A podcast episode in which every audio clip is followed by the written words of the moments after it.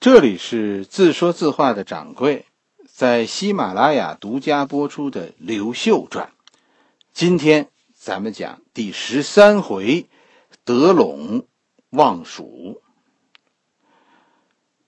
陇右大战是吧？从公元三十一年开打，打到公元三十三年，打了三年，最终以韦骁的战败结束。战争其实是以韦骁主动进攻刘秀开始的。刘秀其实早有准备，就各主要的关卡都有重兵防守，所以韦骁的进攻最终无功而返。西北啊，这个地方其实有一个重要的特点，就这个地区啊，地形特别复杂，易守难攻，所以你往后看，是吧？谁进攻谁倒霉。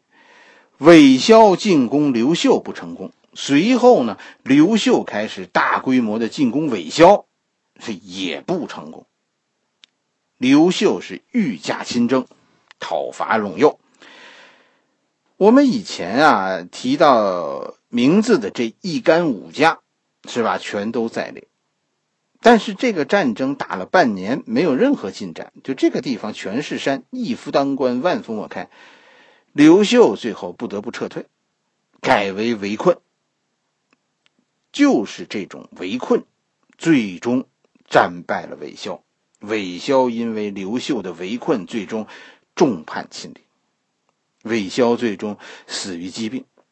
也有说说说刘寇刘秀的军队呢，呃，围住了韦骁。韦骁因为饥饿，就偷偷跑出城去吃饭，结果就就吃这个吃了太多的这个黄米蒸，就是黄豆蒸饭。黄豆蒸饭这个东西呢，吃到肚子里以后，它会腹胀，你不能一次吃太多。韦骁据说呢，就是一次吃了太多的黄豆蒸饭，结果给撑死了。哎，就有反正有这么一个说法。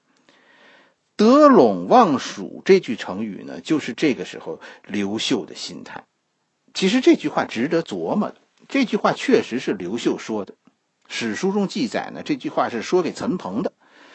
刘秀亲征陇右不成功，久攻不下，于是呢就决定返回洛阳。临走的时候和陈鹏说：“说你要是打下陇右，然后就可以去进攻蜀地。”哎，这个得陇望蜀啊，人的愿望是没有尽头的。每打一次仗啊，我这头发呀就，哎，就白一些。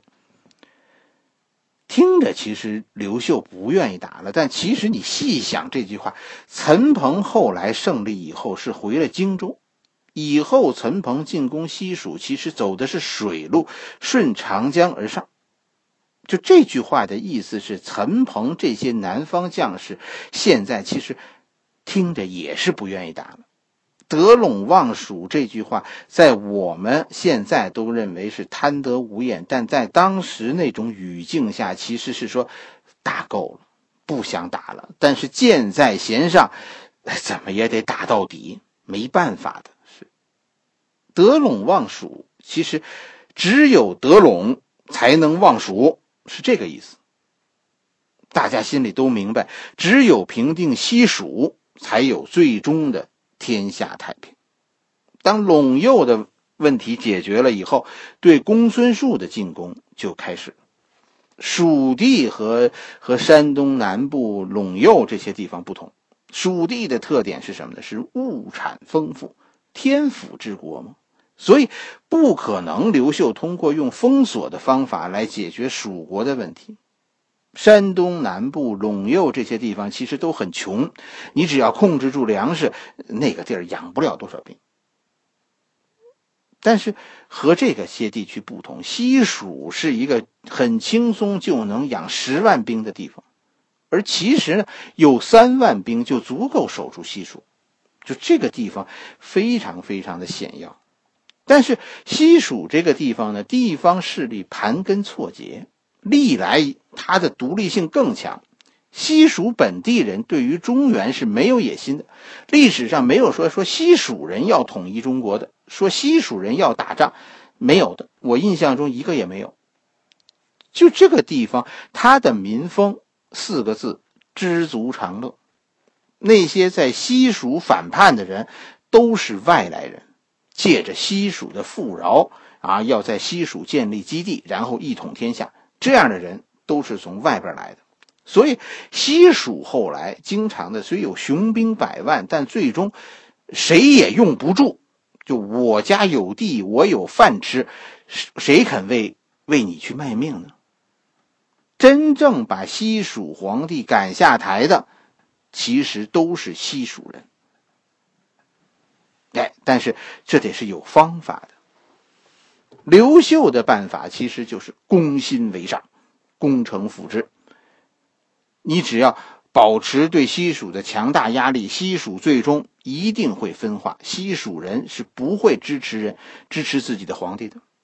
刘秀这个时候打出的旗号“天下太平”，于是那些逃到西蜀避难的人，现在人心思归。越来越多的人离开西蜀，结果外来势力在西蜀是越来越弱，本地势力最终越来越强。这个事儿啊，咱们以后会讲。下一回咱们咱们讲三国，咱们专门讲蜀国。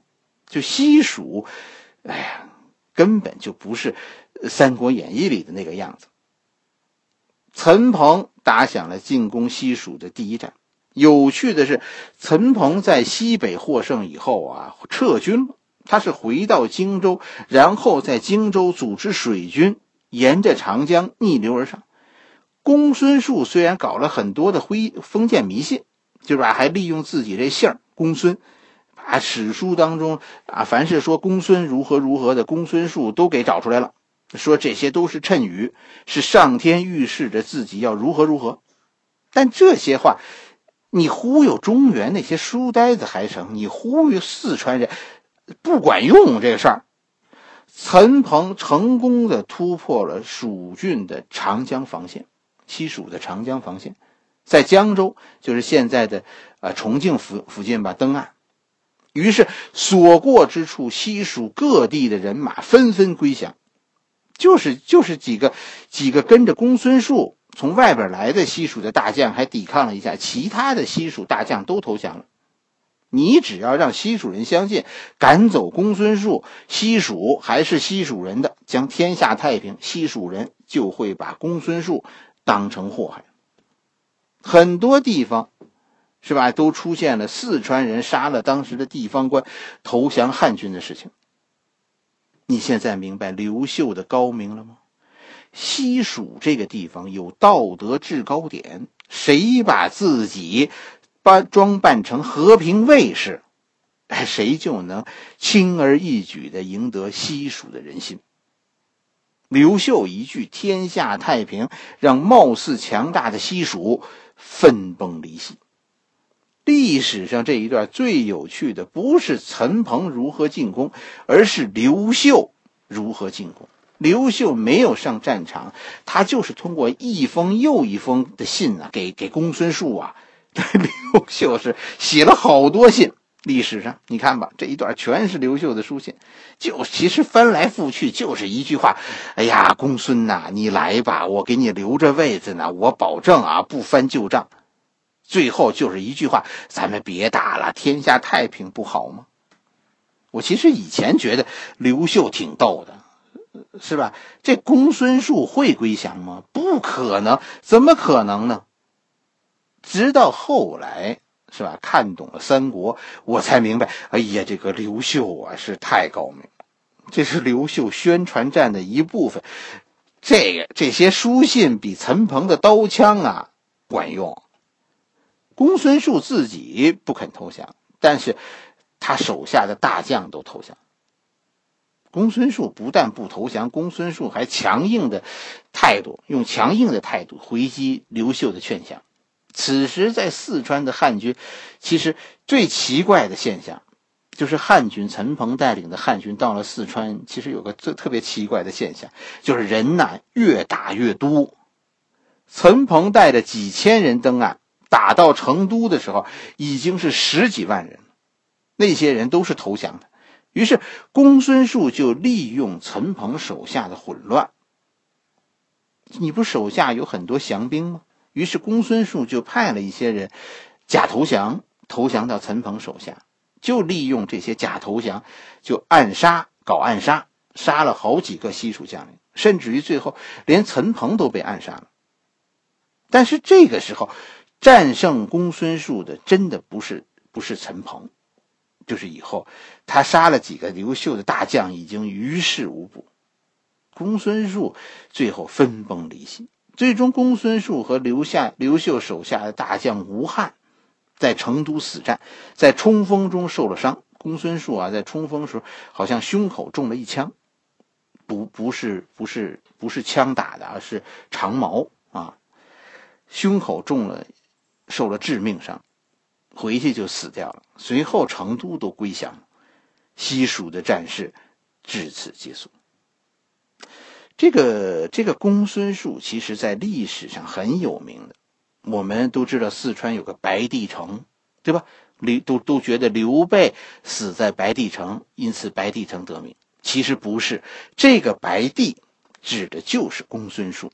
公孙述建立大城，以白色啊为为主色调，所以后来就把公孙述称为白帝。白帝城指的是公孙述。在晋和唐，就后来很多的诗人写这个四川的时候，都用过一个词叫“卧龙跃马”。哎，这这是这样的词句。这句话里就代表用这句话就代表蜀地的英雄豪杰。卧龙跃马，卧龙是诸葛亮，跃马就是公孙述。真的，卧龙跃马，诸葛亮和公孙述，这是一个故事的 两个版本。咱们下一回讲，是吧？咱们咱们等到下一部书，咱们讲蜀国的时候，咱们讲。真的。自古知兵非好战，后来治蜀要深思。好了，这一回咱们先讲到这里。今天是大年初一，给大家拜个年。今年是猴年，而且是火猴，是吧？那就祝大家呀在新的一年里红红火火。按照老年间的说法，火猴是凤凰年。明白啥叫凤凰年吗？两个含义，一个是这是重生年，凤凰浴火重生，这是不怕失败的一年，火猴之年，祝大家勇往直前，无论是婚姻还是事业，这都是兴亡续断的一年。另一个含义，龙凤呈祥，是吧？凤凰年是是这是这是老婆说了算的一年。是吧？预祝大家猴年多顾家，多回家吃饭，听老婆话吧，跟着老婆闷头发大财。掌柜给大家拜年了。